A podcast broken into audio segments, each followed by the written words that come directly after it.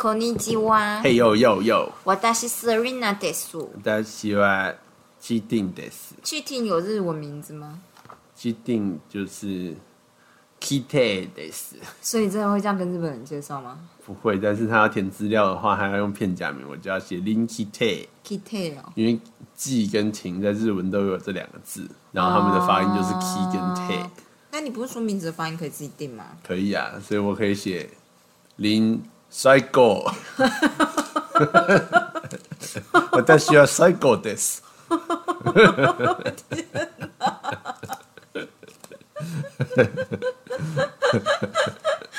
我没办法承受，如果店员一直叫你说 啊啊，哎，就是すみま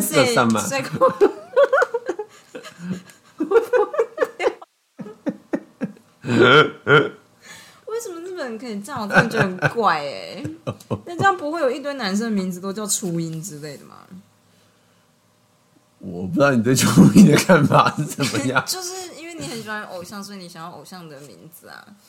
我的念法是。比如说，如果我的话，我喜欢就是我很崇尚某个女性，我就会把我的名字的发音直接改成那女生的名字，不会这样吗？我觉得你听起来像变态一样。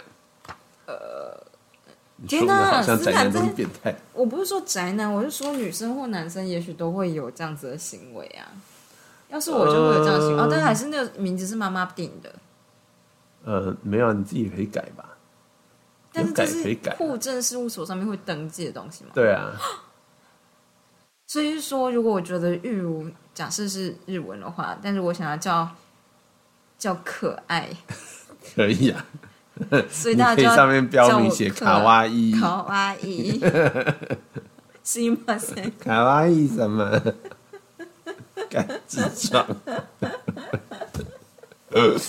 这样子的话，当然应该有个定，就是改名字的法定年龄吧，不然就是感觉青春期会一直改，一直改，一直改。 哎，你说很对，对啊，没有想过嘛？要青春期的话，我可能就觉得，干今年我想要怎么样？你想想看，如果是你的话，我觉得那个应该就要监护人同意吧。哦，一般不是都这样，台湾也是这样吧？你想想看，如果你很想打打棒球，然后你就会觉得，看我要跟大谷翔平一模一样的名字，在我努力到之前都不换名字。其实我觉得他那可能会有一个规则，但是老实说，就像是夜神月，他的月念成赖斗，啊，对，我就觉得干这个规则合理吗？可以这样吗？或者他们就是会有一本字典，叫做月亮跟什么相关，所以你只能就是选这选这几几个个，OK 哦，除非你能够提出特别要求。你可能要写一个论文去证明自己的要求是合理的。对对对对对，因为月亮跟乌鸦有关，所以我这个 这个字念鸦，明明写月但念鸦，夜神鸦，可以吧？我觉得大家都要疯掉。天哪，我们这很乐色，我们在聊什么？好哦，好哦啊！我今天是来跟安婷说，我明天也许要跟咨商师讨论的一件事，嘿，就是我觉得情绪没有分好坏。嗯嗯，我后来这样想啦，就是你会悲伤或难过这件事情，是给你一个机会，让你知道你到底喜欢什么或不喜欢什么。嗯嗯所以就是我觉得生活中应该要充斥着，大部分的时候都应该要充斥两种情绪都要有，这样也不是说你一定要很快乐或一定要很悲伤。可是我觉得以我而言的话，我喜欢就是一直都没什么情绪，但是开心的时候要真的开心，难过的时候要真的难过，这样。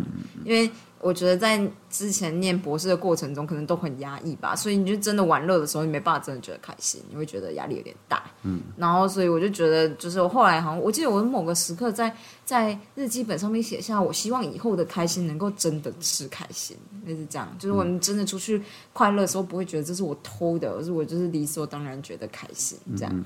对，所以就是很多人会觉得有一些情绪不好之类的，那我后来都觉得，也没有我没有后来觉得，就是我之前就想过，我有没有需要跟智商师讨论这件事，就是我没有觉得我要去除掉一些我人格上面不好的部分，因为我这人就是你知道，简单来说，我这个人人品很差，但是呢。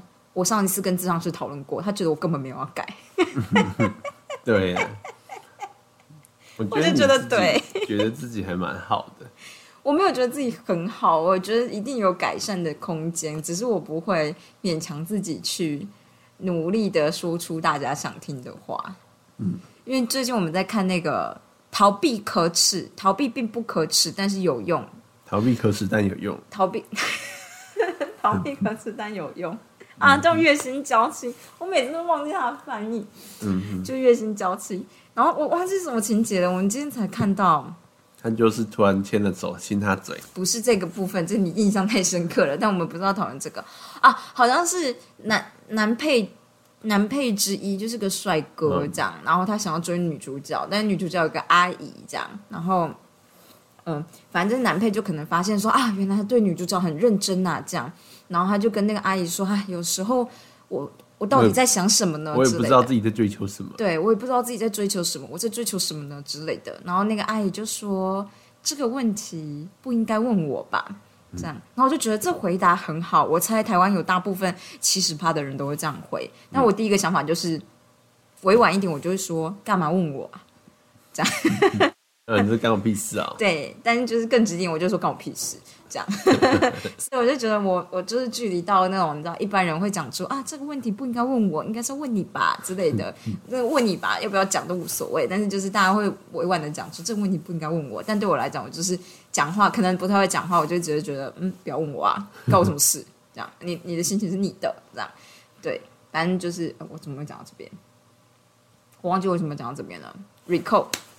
因为你觉得什么？为什么会讲到这边呢？我不知道为什么啊。你说你的情绪不一定有分好坏啊？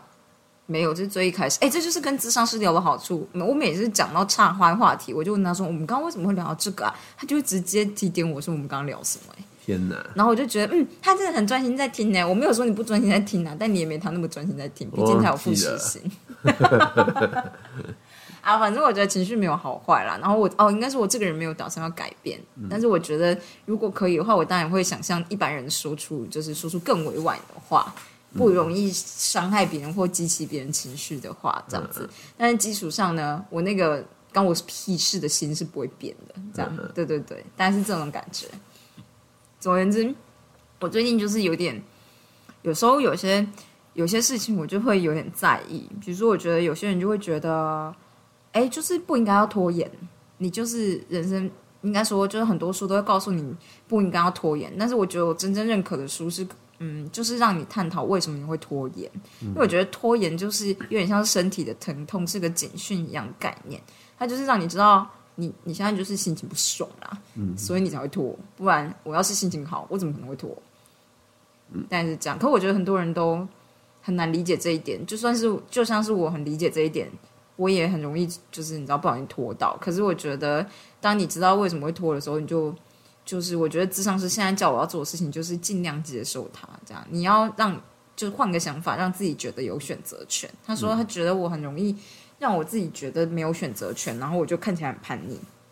但其实大家都有选择权，这样没错没错。我觉得当他可能就觉得，当我自己觉得我自己也会这样觉得啊，就是我觉得我自己有选择权的时候，我就会比较愿意去做。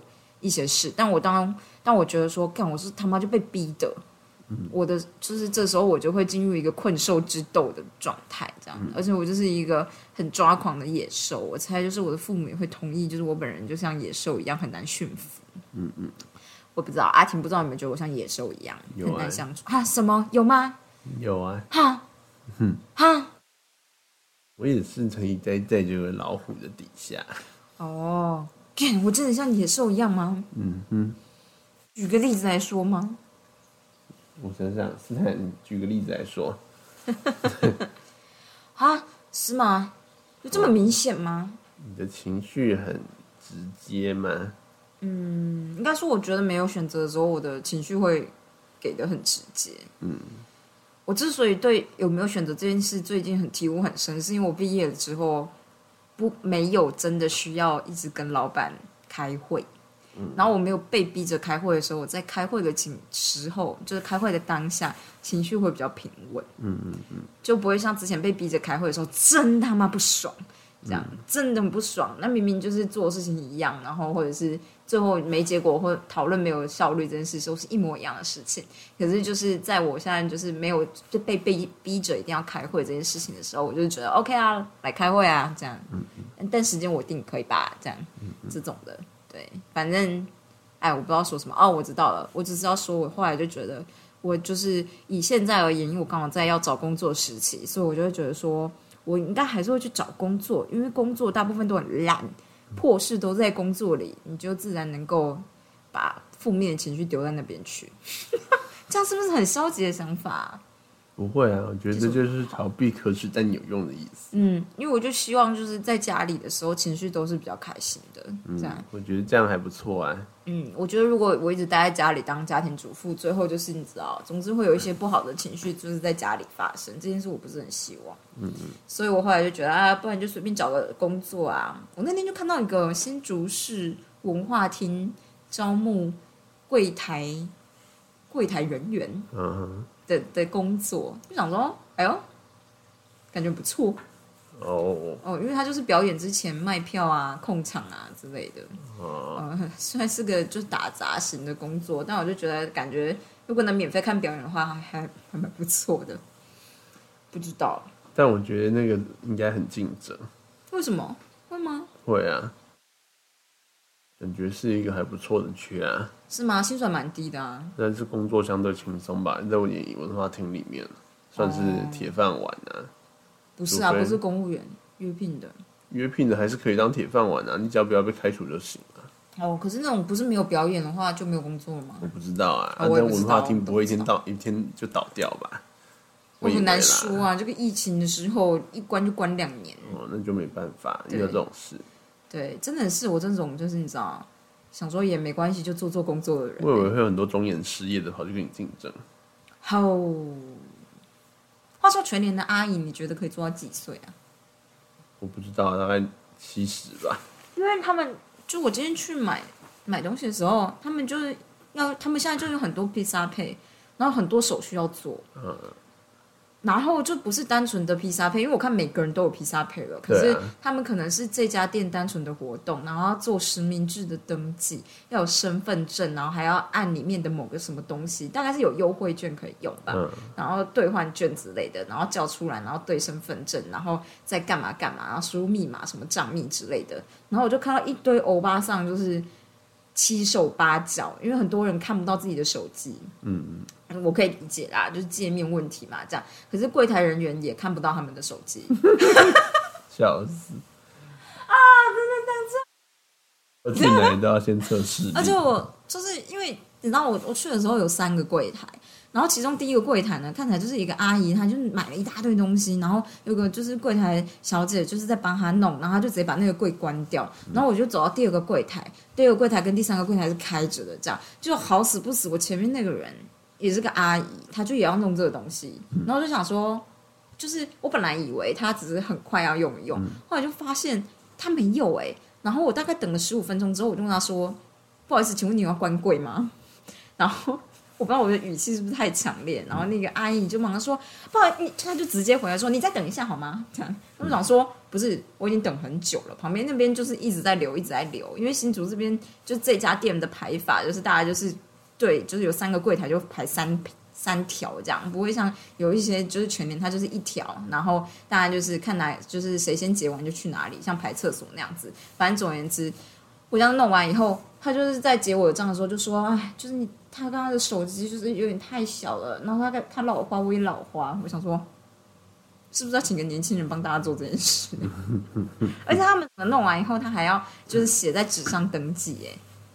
然后那个阿姨还要帮他设定密码之类的东西，然后他也找不到键。然后你知道，当下就是当事者，就顾客也不知道发生什么事。然后我就呈现一个哦，哇哦，觉得他们就是搞一堆的东西，搞死自己的员工而已。对啊，我就想说，就是上头的人知道大部分他们的结账员的年纪嘛，就是平均年纪，看不看得到手机这件事，或是真的很需要一些比较年轻的人。我记得之前东门的全年。之前在弄披萨配的时候，会特别派一个年轻的男生在旁边啊。哦，那就可能就是台北的比较，你知道，比较愿意多请的人。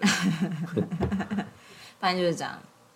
突然聊到这个，天哪，我这样很容易岔开话题。那大概就是这样，有没有什么新鲜事要分享？棒球的、国际的、天气完的，我想一下，完了。突如其来的一个问题，让你不知所措了吗？哦哦，那个、啊，那银行倒闭了。你可以聊一下。哦哦，就是美国有一个西谷银行倒闭了，然后它就是引发了你不是说有两间吗？呃，现在最主要是一间，后来好像另外一间有另外一间也被也也倒了。然后话说，就是今天看到一个好好笑的，就是英国的那叫什么？呃，汇丰银行。嗯，汇丰银行呢，他们现在总部是英部，国的。他们原本在香港，嗯现在整个迁回英国去了。哦，他们那时候就是暴动之后，就全部迁回英国去了。我刚才想说，我怎么记得汇丰是香港？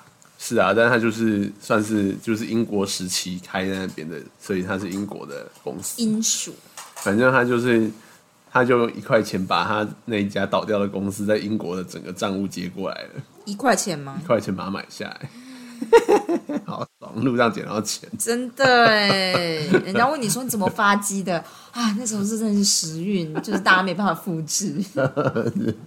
对，哦，然后反正就是那家银行，那家叫细谷银行，反正它就是一个新的，有没有？就是反正嗯，比较像是他对新创很友善的一个银行。嗯，然后他在细谷开的，然后它的目前营业额是全美大概前二十大的银行。嗯，然后总之它就是一夕间爆掉了，倒闭了，然后大家才觉得说，原来钱存在银行是真的会消失不见。对，而且因为很多人的，因为虽然就是有存款保险，每个人有二十五万美金的额度，哦，在保公司保的，是不是？就是不是保险公美司保国的，的，就强制保险。就是美国的国库会帮你担保的意思。哦，然后还是还是二点五万，好像是二点五，二点五那超少的欸，还是二十五万，反正其实大部分的存户很就是大，他那他那里面很多的存户都是超过这个额度。毕竟在戏股。对，因为那边就是非常多新创银行的，就是都是存在那里面。嗯，然后呃不是新创银行，新创公司，然后还有很多，反正就是有钱人也会存在那边。而 anyway，他就突然倒了，结果导致就是有一些存在里钱存现在里面的新创就差点要崩溃。然后，所以最近就是，创业刚开始就惨兮兮的，外力型的。对所以美国现在有点紧张，看他们现在就是努力让就是大家存在里面的人都可以拿到钱，他们已经发公告了。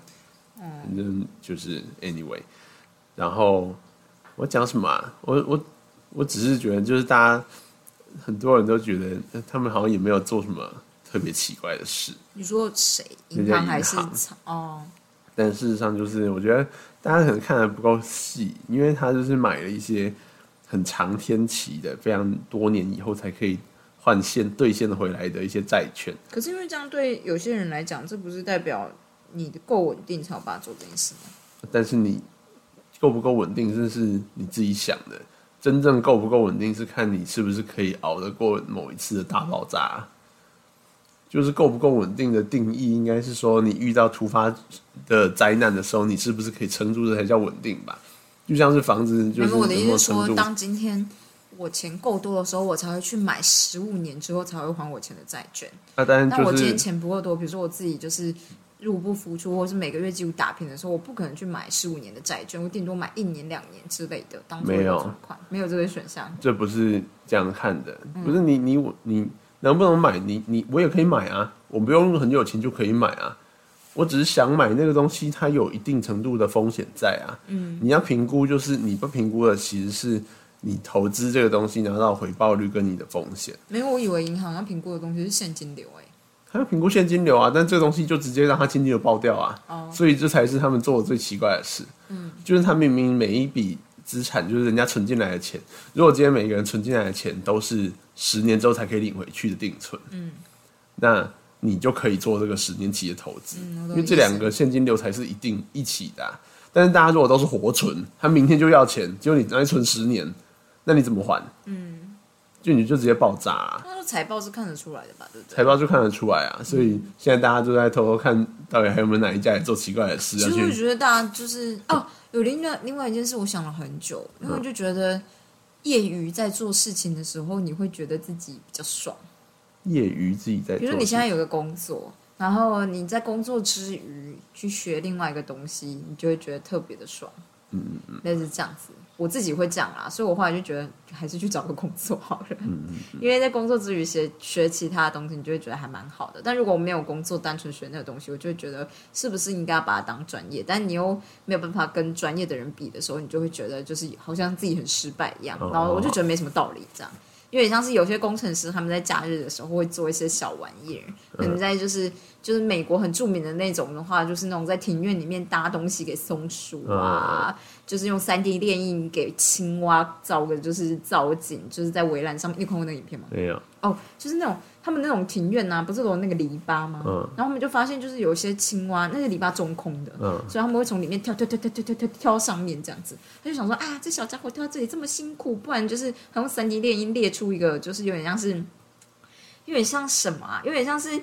那个自动铅笔后面的那个叉子一样，就是你知道，它就是用列印出一个这样子叉子的东西，然后让它在上面可以有个平台休息。后来网友就跟他说：“你你既然都要弄个平台，那你是不是给他加个屋顶？不然就是白天的时候怎么样怎么样？”这样他就加了屋顶，然后最后网友又给了一堆意见，所以那只青蛙呢，最后就有了一个庭院，全部都架在那个篱笆上面，全部都架在篱笆上面，然后它还有游泳池，然后后来又发现因为有欢，就是。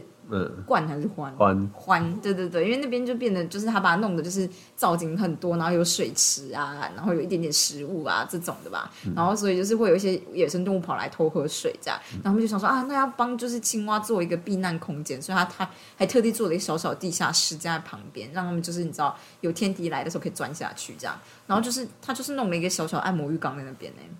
我觉得你很酷 啊！我觉得是说像这种就是业余型的，你就会觉得特别好玩。嗯但如果你是当工作的话，你就会觉得你这要干嘛？类似这样。当然，如果业余的爱好最后变成你的工作的话，我会觉得还蛮好的。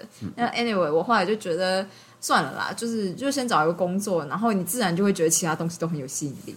嗯哼。想法其实不是真的很好，但我觉得还蛮适合我的这样。我觉得是啦，我觉得有时候就是就是让自己觉得比较自由就行了。哦，对啊，或者是你知道用逃避的方式来学另外一个东西，还蛮好的。好了，反正就这样。好的，那今天就先这样嘛。今天就先这样。你已经分享完你的银行故事了吗？哦，你刚刚只在讲说就是长期在选，嗯。没有，我只是觉得那件事情就是，我之前就跟朋友讲过，这个东西对我来说很像是那时候台湾的寿险也在卖就是防疫险这件事。哦，对啊，而且我那时候就说，我好像跟你说过，我觉得，我觉得是赔得赔得起嘛，这样。对，就是所以就是，当然他们就是你知道，然后林静就跟我说，保险业应该是算过的吧，这样。那我说，可是我觉得保险业想要的是政府吃下来，但是他们就是算过啊。他们没有真的一开始就期待政府要吃下来，他们当然是上过，觉得不会赔，他才推推的，赔了推赔出来赔爆是意料之外的事。嗯，就是所以就是那么专业的人会觉得意料之外，就是让很多业余的人觉得很不解。可是我觉得就是它里面到底有没有防疫的专家下去算？因为如果只是重点就不是防疫的专家，其实他当然可以找得到防疫专家那么多，那你要找谁？不是每一个都会说，我知道形式就像有点不同，可是我的意思说，他们感觉没有，就是就是算到国家真的会开放这件事情。呃，我觉得啊，有听懂我的意思，我有听懂，但是我觉得应该不是这样子。我的意思说，如果我觉得他们可能有有人去问，嗯，我觉得有时候专家的问题就是这样，就是其实我觉得银行他们这两件事情对我来说很很类似，就是他们因为太。会精算的，所以他们常常就会觉得数字算出来 OK，应该就 OK。嗯，就是我觉得你说的没有错啦，因为他们很有可能就是因为就像是防疫险的东西，反正他们就是一定先定义这个防疫的这个风险是几 percent，嗯，然后他可能的赔偿的多部分是多少，嗯，然后期望值算出来，他只要是正的就行了。对，但我的意思是说，他们在求风险这件事情的时候，有可能就算错了呀，因为大家都没有办法。我跟你说为什么？因为那阵子当就疫情出来的时候，非常多人在跑，就是呃，干现在叫什么？哦，COVID nineteen，我马上就忘记它叫什么名字。就 COVID nineteen 的各种 database，、嗯。然后你跑出来每个东西不同的东西算出来都不太一样，所以你那时候我我当时单纯就觉得，就是以美国为例，美国大爆发，它不同的州看起来东西都不一样。我当然相信就是他们一定有算这个东西，可是问题是你要用哪一个州，或是你要用 average，还是你要 average 加一个 standard deviation，还是你用某个跟我们最接近的，比如说新加坡啊、广东啊系列的人口密集度啊，或者是就是传染率啊，或者什么之类的下去算这件事情，那都是变动幅度很大的一个选项。你跑出来的东西，跑出来的几率可能完完全全不一样，所以采用哪一个这件事对我来讲就很重要。所以有可能他就是觉得说，我们这边传染率就不会这么高，所以这件事传染率不会这么高的意思建立在某种程度有一个条件建立在，也许我们国家三年内都不会开放，类似这样。然后我就觉得，就是这是有一些就是 underlying assumption，然后我猜就其中一个最重要的东西放错了，这样。我觉得他们没有考量那么多东西啦，就是我觉得就是赶快先转。不是，我觉得他们就是一个是他们就是找了就是精算员去算，算出来是好的，他们就直接完全相信，然后然后只要有一间做了，另外一间就觉得另外一间既然算过可以做，那我们就相信他们是可以。就像我们那时候觉得说，反正寿险业这样做，代表他们其实有算过吧。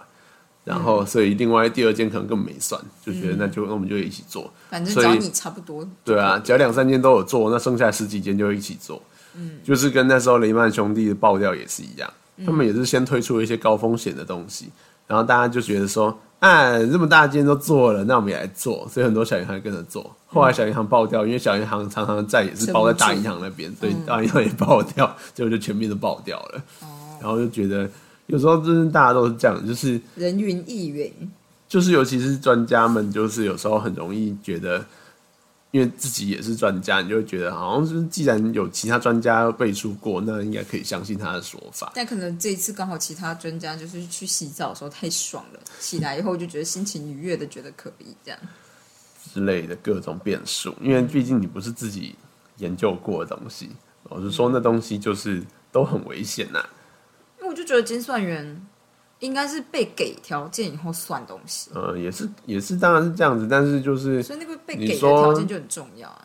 对啊，但是你说就是几年内都不会开放，我觉得一定不是这样子啦，没有人会蠢成这样子。嗯，就大家都预期就是一定会开放啦，只是说他们可能觉得就是感染风险没有真的那么高而已，不知道怎么算的就是了。嗯，反正就是这样。我其实觉得就像是他们这次那个债务债券会这样子，他们就是没有算到。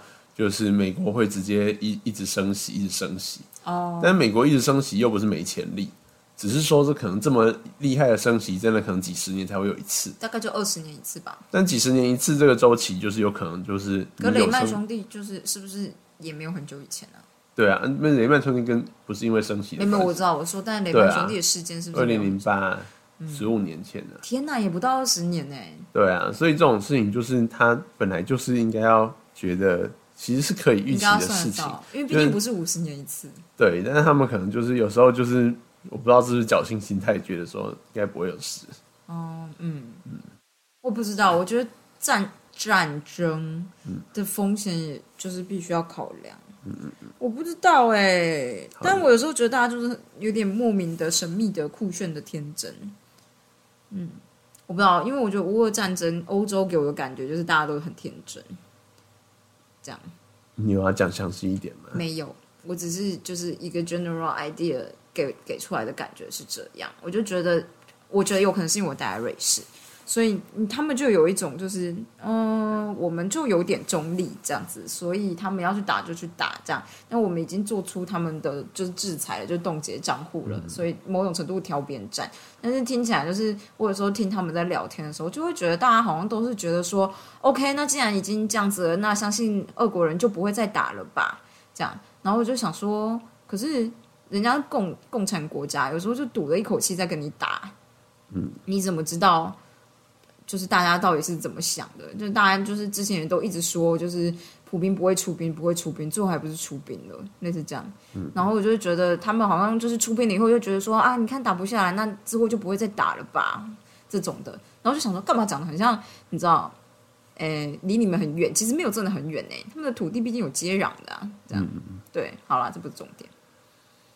好，我我我觉得那个就是，就像我们被中国训练过了，所以我们不会那么天真。对啊，真就就是你有遇过极端状况，就是我们看过中国的不理性的一面，你就知道说他们对于就是管制跟他们做决策这件事情的的状态，其实并不是我们外人想的那样，就是他们管制可以管制很极端，他们做决策有时候就只是，搞不好就只是一个人觉得是这样子我，觉得是这样子啊。所以就是对于没有受过这样的刺激的人。因为我们现在看过太多次，他们做一些你看起来完全不合理的事情，而且就是砸大钱，然后你也不一定拿到效益的事，他们总是会做的、啊，但有可能就会拿到效益也没有错啊。就是欧洲人可能没有不知道这件事，我觉得是哎、他们就没有受过这样的刺激。